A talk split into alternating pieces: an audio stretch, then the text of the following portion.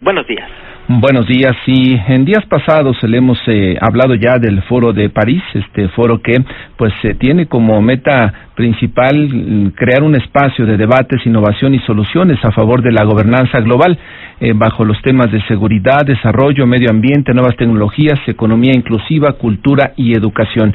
Y se ha lanzado la segunda convocatoria para presentar proyectos precisamente que contribuyan a la gobernanza en diferentes temas, por supuesto en nuestro país y también a nivel global. Está en la línea telefónica Edna Jaime, quien es directora general de México Evalúa, quien junto con la Embajada de Francia lanzaron esta convocatoria. Edna, qué gusto escucharte. Buenos días.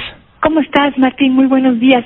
Pues mira, eh, creo que la primera noticia importante para México Evalúa y creo que también para México es que, eh, pues, eh, me hicieron parte, hicieron parte a México Evalúa del Comité Ejecutivo del, máximo órgano de gobierno del, Foro París sobre la Paz. Eh, y creo que es un reconocimiento, un buen reconocimiento, pues al papel de la sociedad civil mexicana en el planteamiento de ideas para construir paz. Eh, Martín, entonces ayer eh, eh, Leopoldo Stefanini de la Embajada Francesa hizo el anuncio. Eh, estoy muy contenta y también me siento con una gran responsabilidad para pues para que este foro logre sus objetivos, que tú lo decías muy bien, el Foro París sobre la paz está hecho para encontrar eh, soluciones a nuestros problemas globales. Pero me parece que el enfoque más interesante es que considera que la construcción desde lo local, eh, desde el nivel de, de, un país, pero también de, desde la unidad más básica, eh, es fundamental para ir construyendo esos procesos de paz, estos resortes para la paz, porque no se entiende la paz solamente como la ausencia de guerra, sino cómo se promueven estos estos pilares activos que permiten pues la prosperidad, que permiten la inclusión, que permiten el, el progreso económico y esto es lo que construye la red eh, de la paz. Y el, el enfoque particular de, de este foro es la participación de sociedad civil.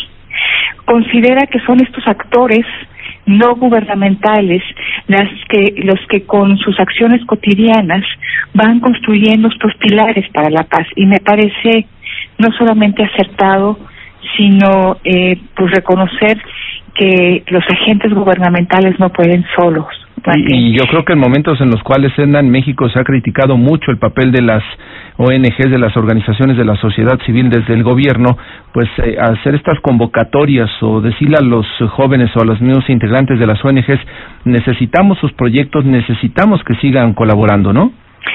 Este, justamente y necesitamos construir estos modelos de gobernanza donde participan distintos actores. Y, y, bueno sí me preocupa que en el país se desestime que, que la actual administración pueda llegar a desestimar el papel que juegan actores no gubernamentales en la solución de problemas muy concretos me parece que, y lo reitero, que los gobiernos ya no pueden solos y sí se necesita considerar este tipo de participación. Entonces ayer que tuvimos la conferencia de prensa que eh, informábamos sobre que la convocatoria está abierta y, yo te agradezco mucho este espacio porque me das la oportunidad de, eh, de informarlo a tu, a tu audiencia.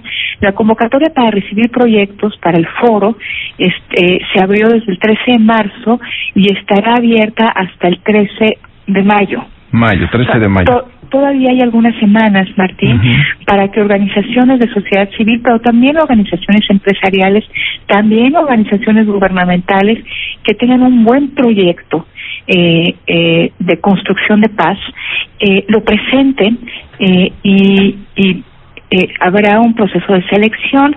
Los mejores proyectos tendrán un lugar en el Foro de París que se realizará del 11 al 13 de noviembre en aquella ciudad y decirte cuáles son los ejes a los que se están eh, pidiendo proyectos.